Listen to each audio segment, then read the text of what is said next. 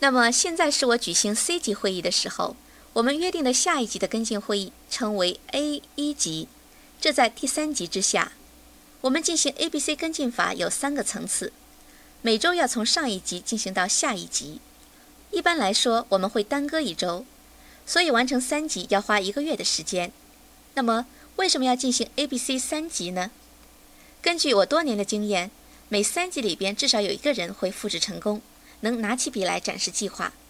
有时候你甚至得到三个复制成功者，三个能展示计划的人。请看这张图表。即你会有 A 一、B 一和 C 一三个人来接过你的笔来展示计划，并举行他们的第二个层次的会议，即 A 二、B 二和 C 二。如果你能做到这个，就会有爆炸式的发展。不管如何，你至少有一个人接过笔来展示计划。请看下一张幻灯片，红色这一级是 A 二、B 二和 C 二。现在你和你的团队开始展示计划了。你第一次做展示的时候可能不太好。但你有整个团队的人和你在一起，如果谁出现了什么差错，大家都会站出来补救。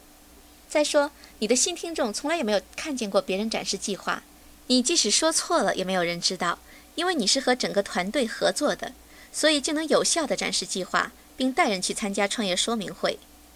我知道他们是否卖出了票，是否把人带去参加创业说明会了，因为我也去参加了说明会，并在那里见到了他们。请看，现在在第一级里，即 A 一、B 一和 C 一黄色的级别中，已有人从我们手中接过了计划展示笔。在红色的级别中，即 A 二、B 二和 C 二级别中进行 A、B、C 跟进法则。当然，在每次这样的会议上，他们都买票。他们卖不卖票，我都知道，因为票是从我手中买走的。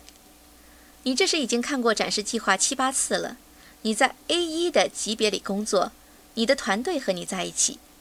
你拿起笔来展示计划，你的上线不在，但你有你的团队在，他们只是落后于你一步，他们也参加了所有的会议，看计划展示比你少几次而已。现在让我们再来回顾一下整个过程。你将要拿起笔来展示之前，原来团队的领导，你的上线帮助新团队的领导学习如何展示计划，目的就是让你跟他学习举行会议。我们说过你是为自己做生意，但你不是孤立无援的。你确实是一边做一边学，通过这样的办法，可能要多花几个晚上的时间。但三十天后，我已经有人可以展示计划了。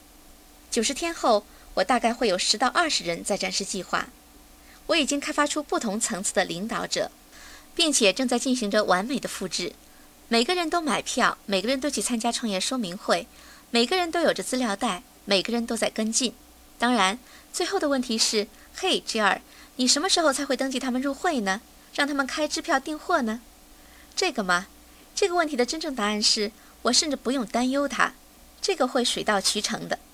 我想什么时候提出这个问题就什么时候提出，想什么时候让他们入会都可以。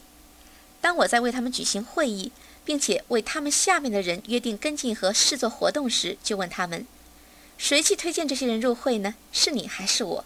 或者是你还是托尼或者伊丽莎白？当我办会议的过程非常快，从 A 级到 B 级再到 C 级，他们还没有明白过来，突然就有人想订购产品。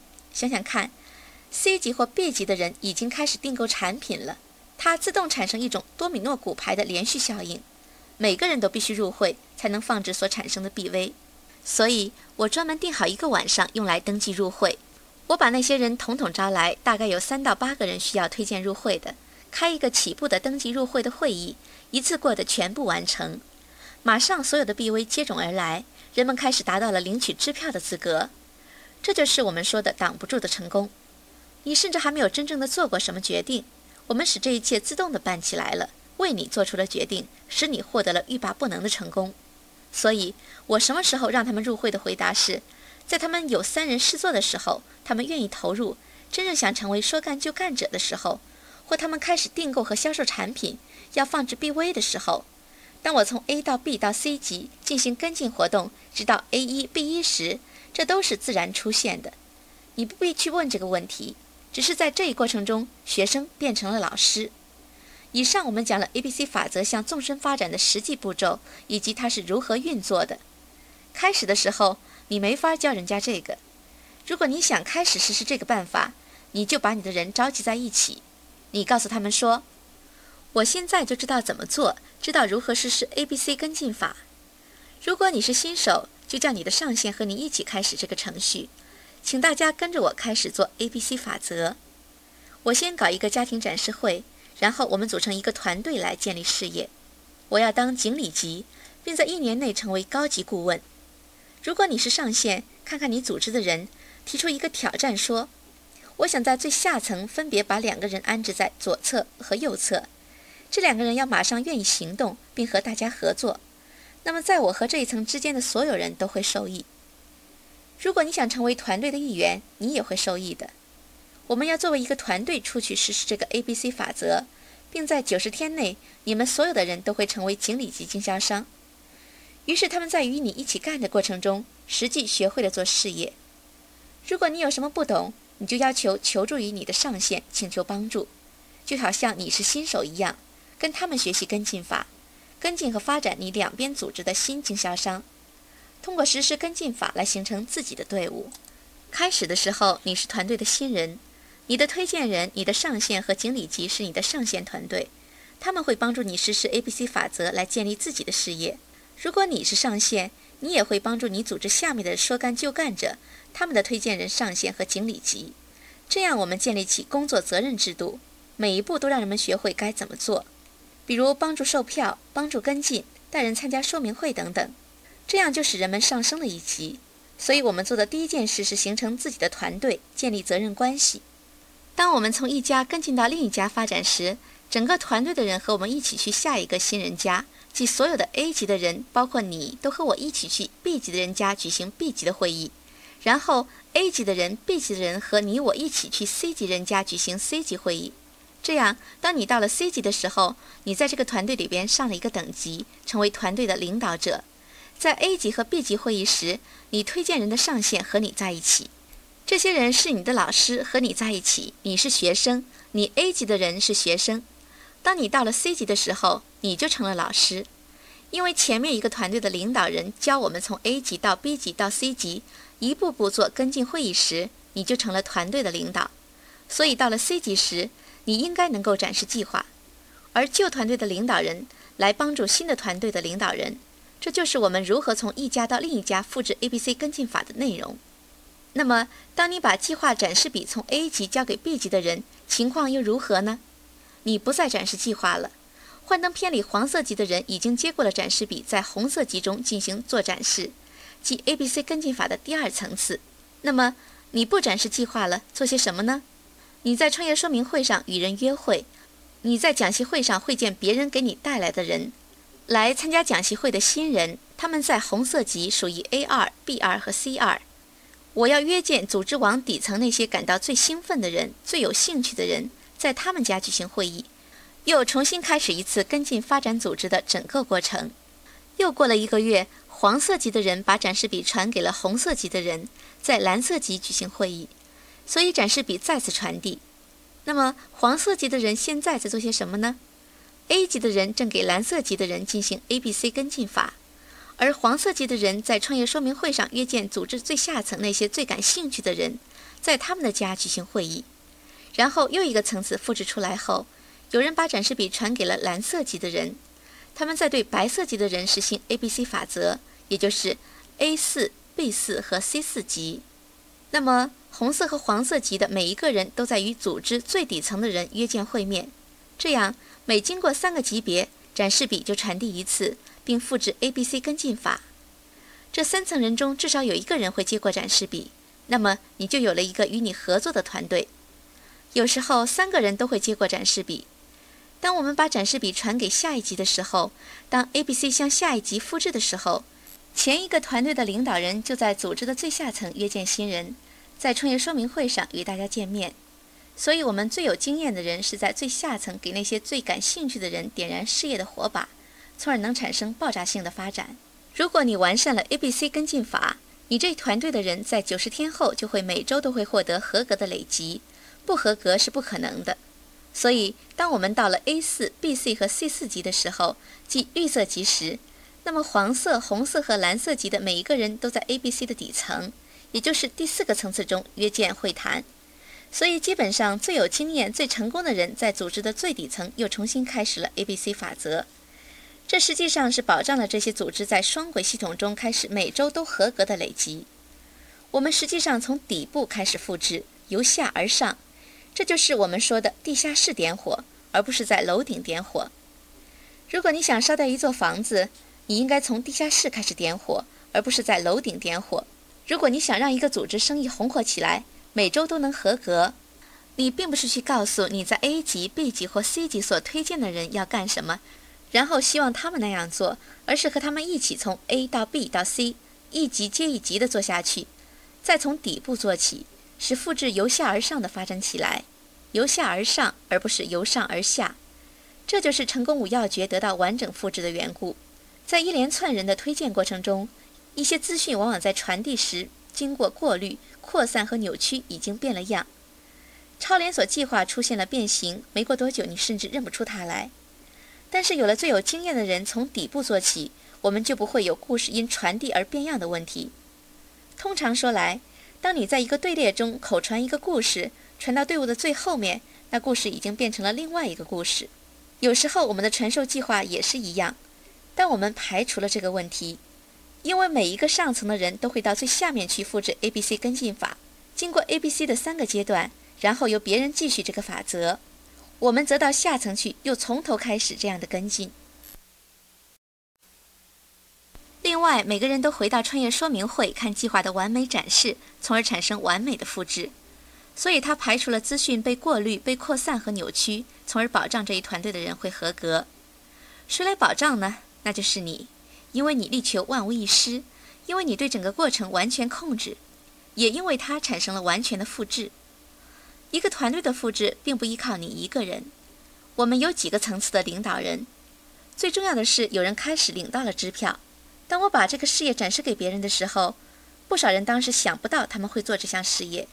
现在我们做到了 C 级、A 一级，突然间他们当上了经理级，不出一个月，他们就会成为主管经理级。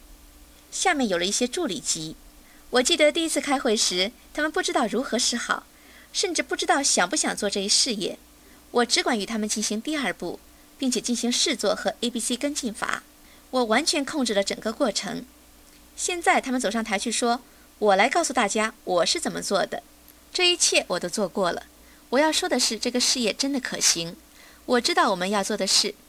那个美丁格从来都不来帮我，他只是帮我开了一次会而已。其他的都是我自己做的。这时，我坐在房间的后面，听到这里，我脸上一颗泪珠落了下来，因为真的又有一位领导人出炉了。是你的梦想，是你的雄心，才使这个事业起飞了。你获得了挡不住的成功，因为你尝试了在我们的领导下实行 A、B、C 跟进法。我知道我会找到这位经理级或领导人的，领导人总会涌现出来的。我们不要把事情看得太复杂。有些事情看起来复杂，其实并不是那么回事。现在，让我们来总结一下 A、B、C 法则。第一件事是我们要从 A 级到 B 级到 C 级逐家的约定会议。三级完成后，我们又从组织的底层开始复制，从底部燃起火来。因为此时有人接过了展示计划的工作，或者说每三级都有人接过展示笔。但这个时候，我们还要辅导他展示计划。接过展示笔的人下面又有一个团队的人。这些人只比他晚几步而已，这样我们由下而上的进行复制，上层的复制是由我们在底层创造出来的。这些人在相互竞赛中学习，在干的过程中学习，每周要用两到三个晚上做这些事。在组织网的左边开一次会，在右边也开一次会，我们可以把别的会合并起来一起开。另外，每两周有一次美安创业说明会，这样加起来每周就是两到三个晚上。每周会有二十五到三十次的会议举行，而不是在宾馆开一次会，也不是九十天结束时全部的会议都由你来开。每个人都开始做一对一或二对一、三对一的事业介绍会，通过 A、B、C 跟进法进行约定跟进会议。大家都在学习如何展示计划。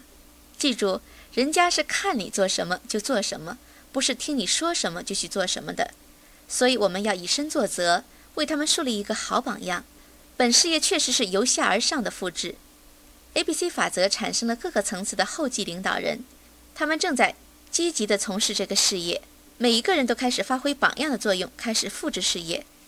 所有这一切都反馈到制度上来。如果出现了什么偏差，总会通过反馈被觉察出来，经过整理后反映到讲习会上。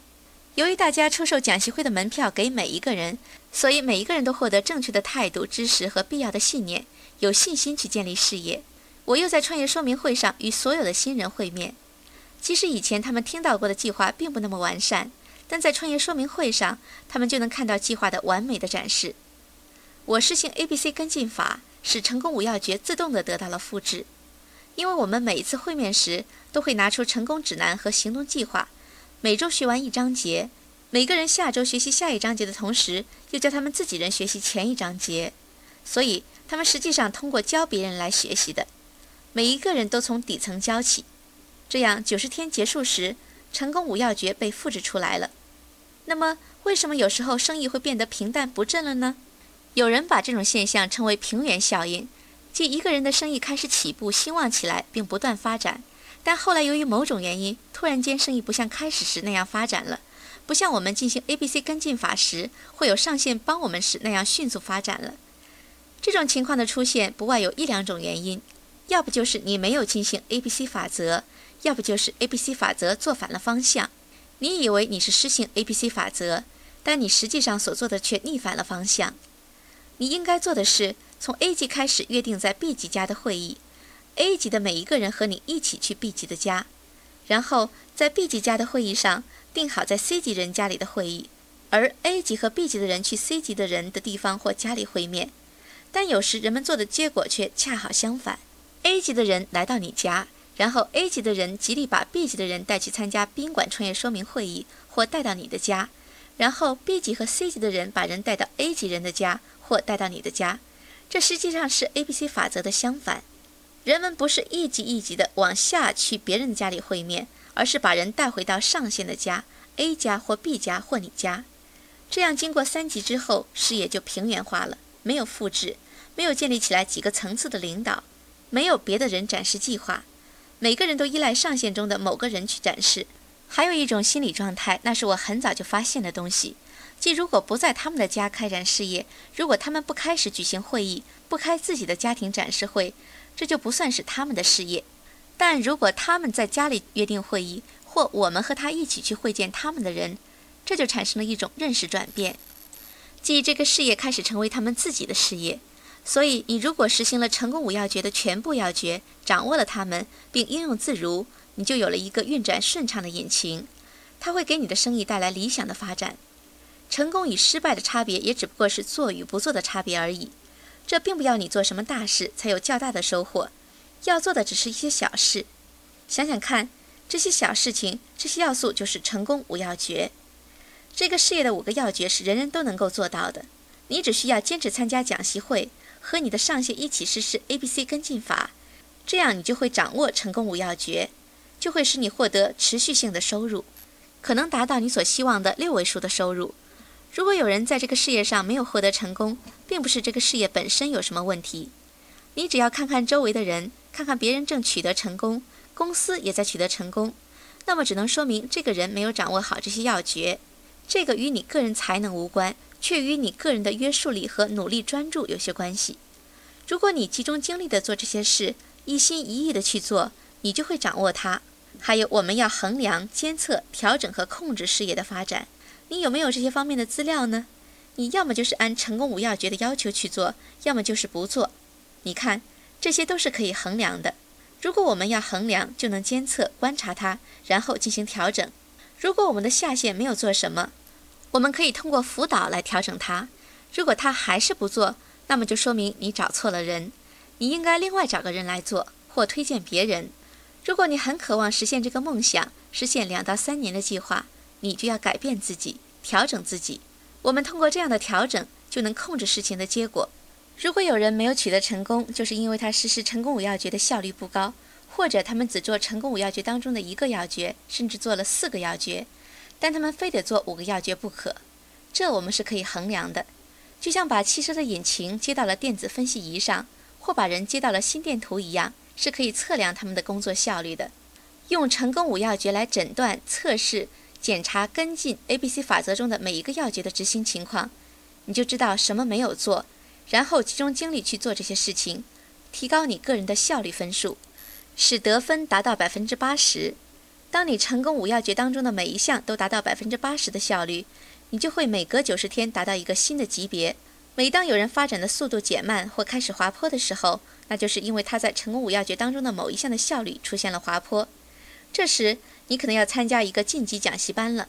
在讲习班上，我们会把你的业务发展情况进行解剖分析，了解你在做些什么，并做成功五要诀的诊断测试，然后跟踪九十天。以此来提高你的效率分数，使你获得成功。所以说，成功五要诀的作用是衡量、检测、调整和控制，注重于本项事业的最基本的东西。当你的效率得分达到百分之八十，你会赚到更多的钱。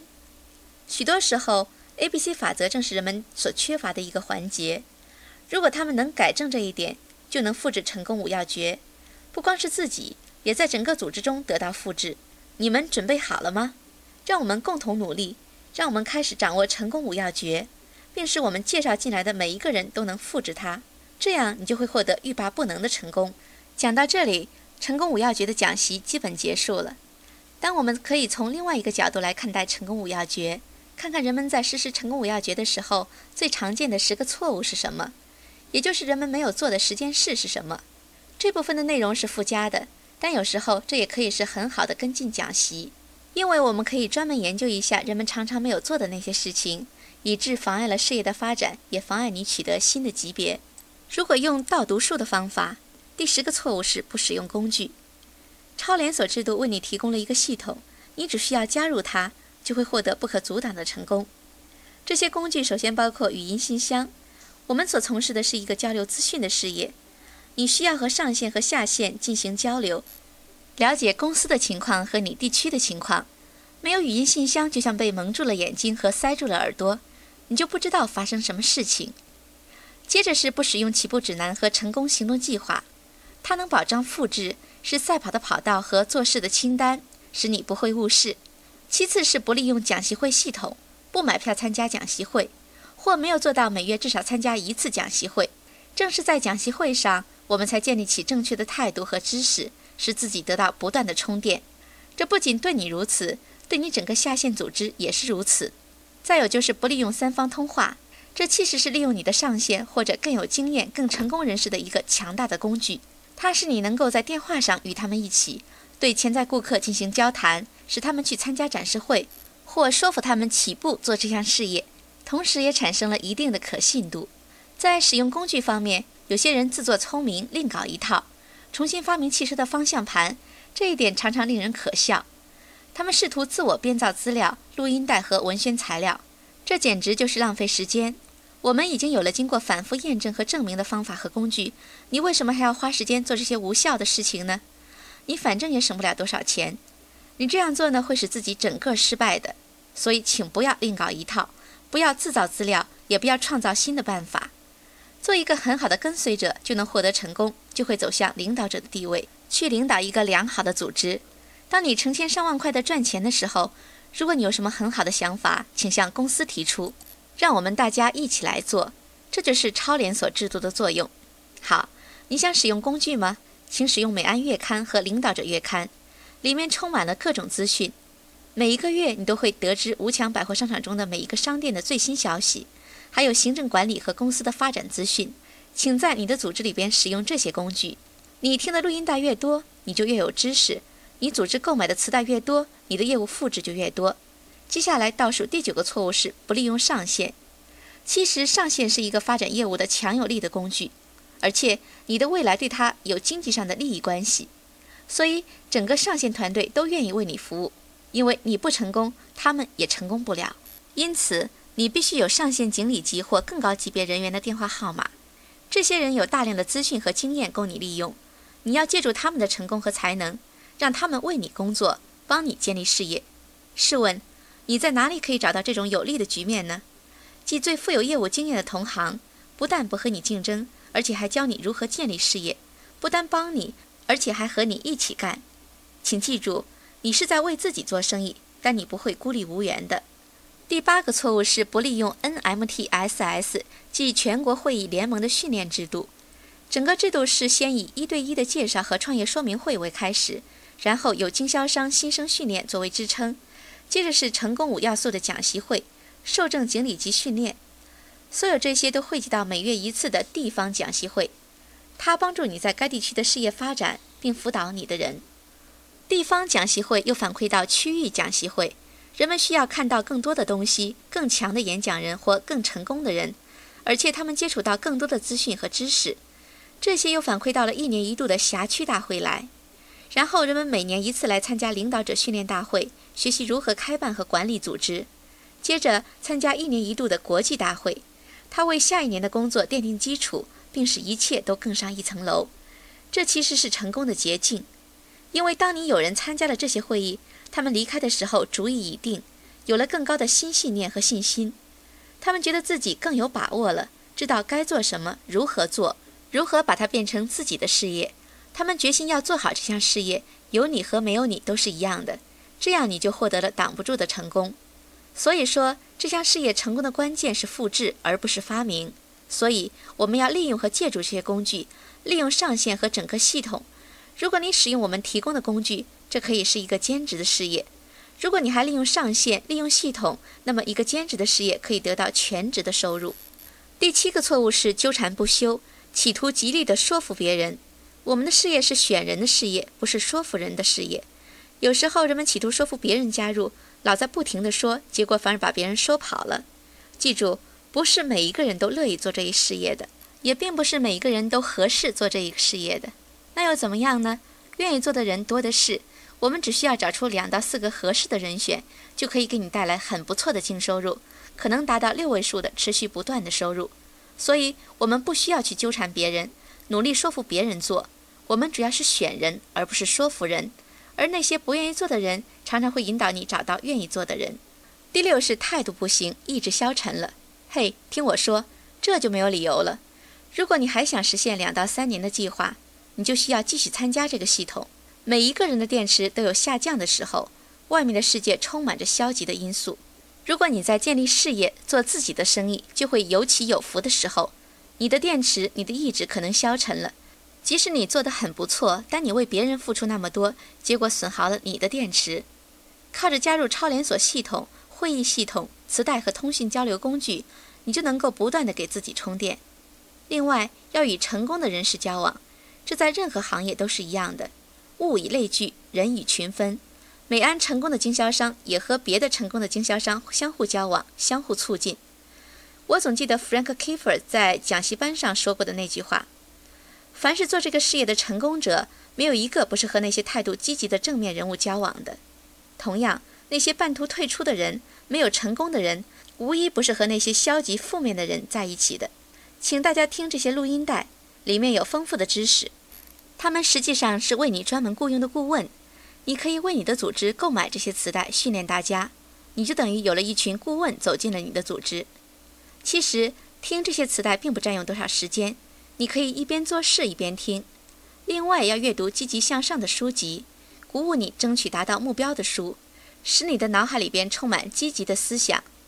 再有就是找出一个指导你的导师、辅导员，一个你喜欢和他合作的人，紧跟着他。复制他的做法。从事这一行的每一个人都有一个导师，或者和他合作帮助他的人。你也需要找这样的一个人。不要让你的新经销商从事这一事业时毫无准备，以致失败。让他们出去的时候要有美安是什么的答案和两分钟的广告。你好不容易才使人家愿意进来从事这一事业。如果你不让他熟悉本行业的基本知识，就会注定让他失败的。这就等于把它抛进了鲨鱼池里边，被他们生吞活剥是一样的。所以一定要使他们有所准备。总之，不要让态度消极人妨碍你的发展，不要让你那些思想消极的亲戚朋友或同事把你拉下水，把你的梦想盗走。记住，熟悉产生轻视，痛苦需要伴侣。他们不想看到你的成功，因为那样会反衬他们自己，反省自己。所以他们更多的是给你泼冷水，而不是鼓励你。你只需努力工作，用支票收入来证明这个事业的可行。当然，衡量成功不只是看收入，还要有克服困难的能力。那些能克服困难和阻力的人，结果总会获得可观的收入。把处理问题看作是寻找解决办法的机会，因为出现问题常常是某些东西与现实不吻合，它会引导你找出解决的办法，从而获得成功。千万千万不要放弃，放弃是没有道理的。如果你无计可施了，落到了绳子的最后，就在绳子的末端打一个结，紧紧地拉住不放，直到情况出现变化。情况会发生变化的，到了那时，你就会觉得自己庆幸了。第五个错误是未能设定目标。你要用文字来清楚地表达自己的目标声明，还有你每月、每周和每日必须做什么，怎样达到目标的一个详细计划。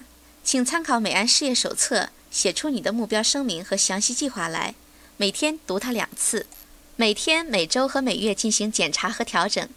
本事业做到了最上层的人都是这样做的。记住，成功与失败之间的差别很简单。成功者只是做了失败者没有做的事。第四个错误是保姆式的包办代替，而不是培养别人独立自强。我说，这个事业你不能为别人什么都做，你要告诉他们怎么做，要辅导他们，然后让他们自己做。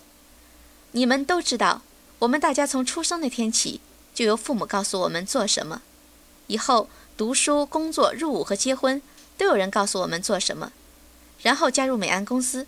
就不能突然间没有人告诉你怎么做了，人们需要你教他怎么做，然后你让他自己去做，让他成长，他们会得到所需要的帮助，但不是什么帮助都能得到满足，那样你会使他们变得脆弱，他们需要独立成长，所以不要什么都管，要给予他们力量，使其自强不息，要他们负起责任来。倒数的第三个错误是不再推荐人入会了，这是一个很糟糕的榜样。我们要以身作则，起着模范的带头作用。要记住，推荐能保证你的时间不受别人的时间的控制，使你能达到目标。不管别人做的怎么样，因为你在组织下面的每一边推荐人进来，你会加强两边的组织，在事业发展上等于建立了两个销售组织。不要只推荐两个人，我们可以在组织的一边放入两个以上的人。所以，推荐是一种持续不断的工作方法。不断的在潜在顾客名单上添上名字，并装满选人的漏斗，然后我们做二对一的会面、展示会、创业说明会。由于我已经培养了潜在顾客，所以就有人感兴趣了。除此以外，我们也可以实行三尺的原则，即和进入你身边三尺范围之内的人讲话，和他们谈谈时事现状和自己的希望。通常人们谈现状不到两分钟就开始抱怨，并说出他们所希望的东西。然后你再提到我们的事业，你只需要培养他们的兴趣，回头再找他们。当然还有两分钟的广告，然后用漏斗进行筛选人，做二对一的说明会谈、家庭展示会、美安事业说明会，这样你就有了所需要的人，就为成功打下了良好的基础。同时也不要忘记别人的介绍和其他招募的办法，只要我们有足够的潜在顾客，就可以培养他们。我们有了感兴趣的人，就可以打电话联系和招募，从而可以向他们展示计划，结果就能推荐说干就干者入会。倒数的第二个错误是不跟踪跟进，这是一个致命的错误。我们要跟进零售顾客，教育他们接收订单，增加他们的人均购物量，要他们介绍别人，把他们变成优惠顾客。记住，有了一个较高的零售系数，就能为你的事业铺平道路。不但所有业务上的花费都消化了。而且还有了十位经销商，每人每月一百五十 BV，那就是每月每一边组织有一千五百 BV，即每月每边三百美元。然后你复制这个，你就成为了顾问经理级，每年赚十万美金。即你有十位经销商，每人有十位顾客，每位顾客两百 BV，就等于每位经销商每月两千 BV，这就是两万 BV 一个月。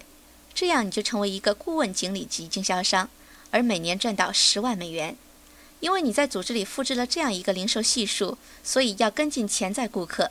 另外，请记住，我们的约会是一个接一个的，总是在跟进。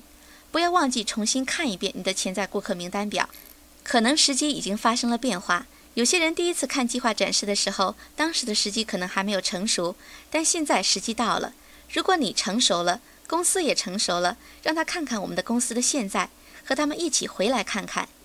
另外，要跟进你的新超连锁店主，和他们坐下来，检查和学习他们的起步指南和行动计划，要确定他们是否有行动计划，以争取达到新的级别。在这个事业上，你是辅导员，所以你要辅导人家。倒数第一的错误，或者说没有达到目标的原因，就是你自己对自己没有信心。你一直都承认这一事业就是你所希望的东西，所希望的收入、生活方式和自由，但你之前一直没有办法得到这些东西，因为有种种原因妨碍了你。有可能是需要大量的资金，或者高等的教育，或没有得到必要的帮助。那么现在你第一次发现，你的银行存款、你的背景、你的民族来源、种族、肤色、宗教信仰、社会关系和教育程度等等，这些东西一个也不会妨碍你现在的事业的发展。如果你想实现两到三年的计划，想从事这一事业，你就能把它做成。只要你认识到你的梦想的实现。只不过是要掌握这些基本的要诀。我并不想在这里跟大家说每一个人都会成功，或者说成功会自然出现的。我只是想告诉大家，这些成功的要诀，如果你掌握的话，并加入了超连锁系统，你就会获得成功。谁使你成功？谁来做保障呢？是你自己。你在生活中第一次能够控制自己的命运，使事业成功，使梦想成真。愿上帝祝福你。跟大家下次再见。